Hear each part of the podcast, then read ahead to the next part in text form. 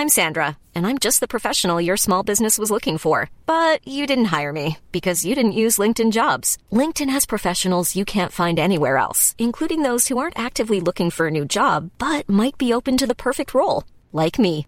In a given month, over 70% of LinkedIn users don't visit other leading job sites. So if you're not looking on LinkedIn, you'll miss out on great candidates like Sandra. Start hiring professionals like a professional. Post your free job on linkedin.com/people today. Quem são os inimigos da cruz de Cristo? Carta aos Filipenses capítulo 3. Comentário de Mari Persona. Quem seriam esses inimigos da cruz de Cristo?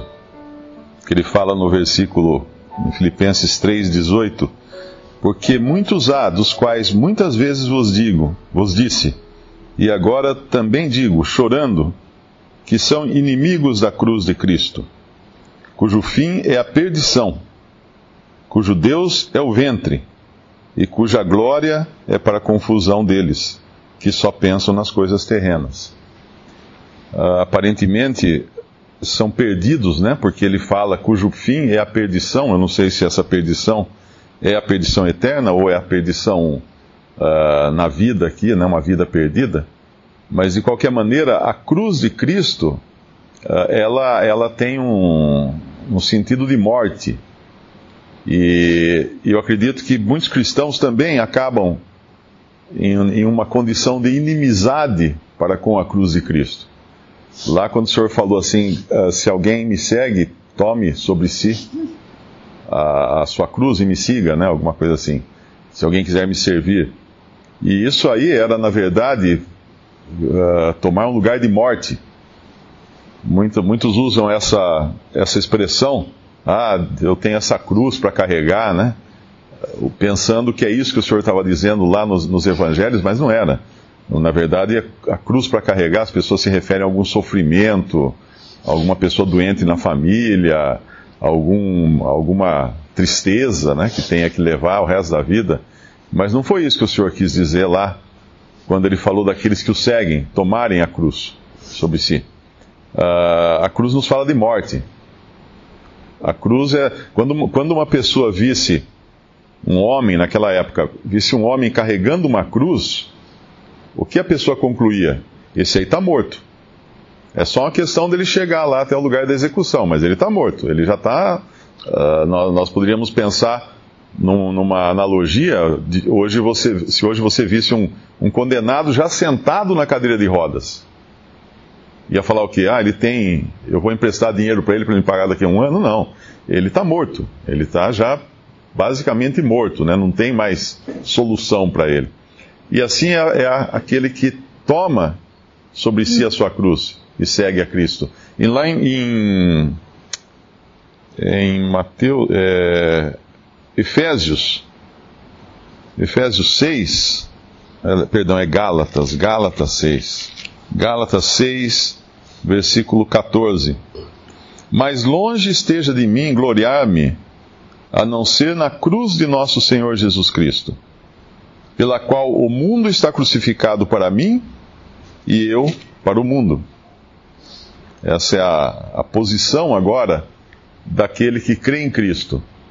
Uh, a cruz de Cristo o coloca numa posição em que ele está crucificado para o mundo e o mundo está crucificado para si mesmo.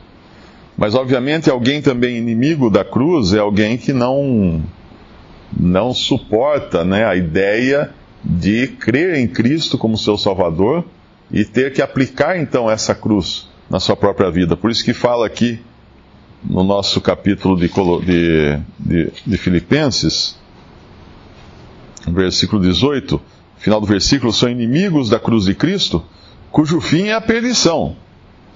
E qual a característica do inimigo da cruz de Cristo? Uh, cujo Deus é o ventre, ou seja, ele vive apenas para as coisas terrenas. Ele vive apenas para satisfazer as suas necessidades pessoais. Eu acredito que seria uma, da, uma aplicação dessa expressão, inimigos da cruz de Cristo. Seria possível um crente uh, viver como esse tal? Eu creio que sim, né? Quando ele também toma o próprio, o próprio ventre à sua direção. A Bíblia nos fala de três classes de pessoas: o incrédulo, aquele que não, não é salvo, aquele que não tem o Espírito Santo, aquele que nunca creu em Cristo, ainda possa professar às vezes uh, fé, mas não crê realmente. Existe o crente carnal, existe o crente espiritual. Existem essas classes na Bíblia. Mesmo entre os crentes, a Bíblia deixa claro, uh, podemos abrir lá em Gálatas, capítulo 6. Irmãos, uh, versículo 1, Gálatas 6, 1. Irmãos, se algum homem chegar a ser surpreendido na alguma ofensa, vós que sois espirituais, encaminhai o tal com espírito de mansidão, olhando por ti mesmo para que não sejas também tentado. Levai as cargas uns dos outros, e assim cumprireis a lei de Cristo. Ah, então eu posso me considerar um cristão espiritual. Não. Se eu me considerar um cristão espiritual, eu já estou uh, ah, sendo carnal, porque o versículo seguinte diz assim: Porque se alguém cuida ser alguma coisa, não sendo nada, engana-se a si mesmo. Mas prove cada um a sua própria obra e terá glória só em si mesmo e não no outro. Uh, em 1 Coríntios também nos fala dessa diferença do cristão carnal e do, do cristão espiritual.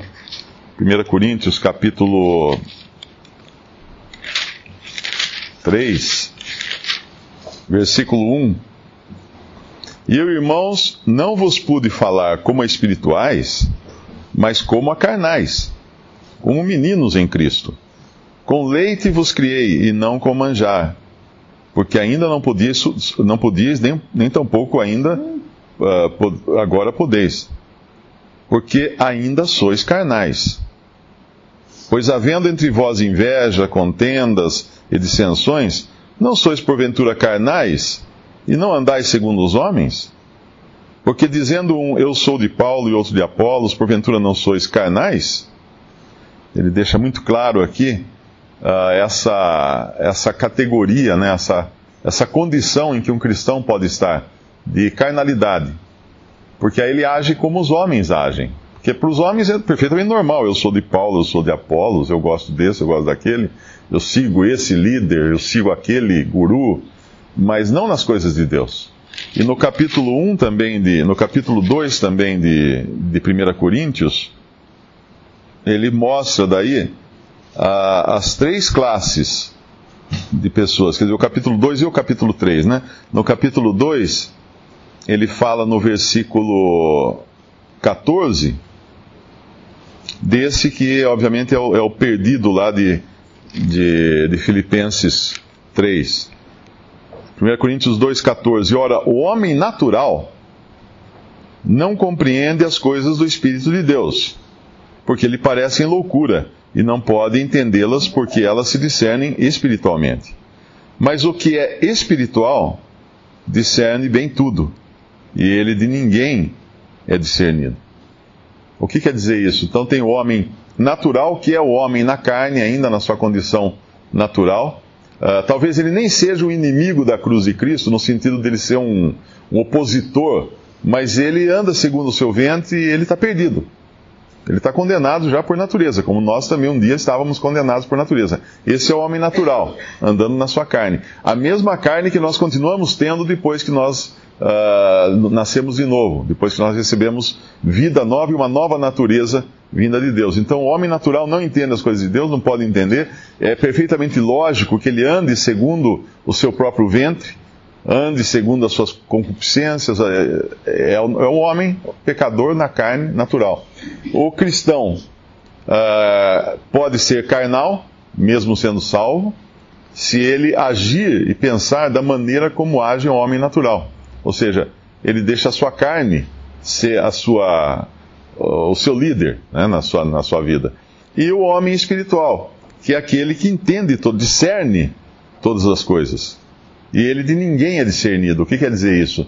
Uh, o, o, o, incrédulo, o, o, crente espiritual, ele entende por que, que o incrédulo faz as coisas que faz, anda no modo que anda e pensa no modo que pensa. Mas o incrédulo não entende ele. O incrédulo não consegue entender um cristão. em especial um cristão espiritual, aquele que anda segundo o Espírito de Deus. Ele não consegue, não faz sentido para ele essas coisas. Não faz sentido o cristão, por exemplo, uh, não querer ser o maior, não querer ser o melhor, não querer ser o Paulo, o Cefo, o Apolos aqui que fala no capítulo 3. Não faz sentido para ele, é um absurdo. É uma loucura, como fala lá em 1 Coríntios capítulo 1. Visite respondi.com.br. Visite também 3minutos.net.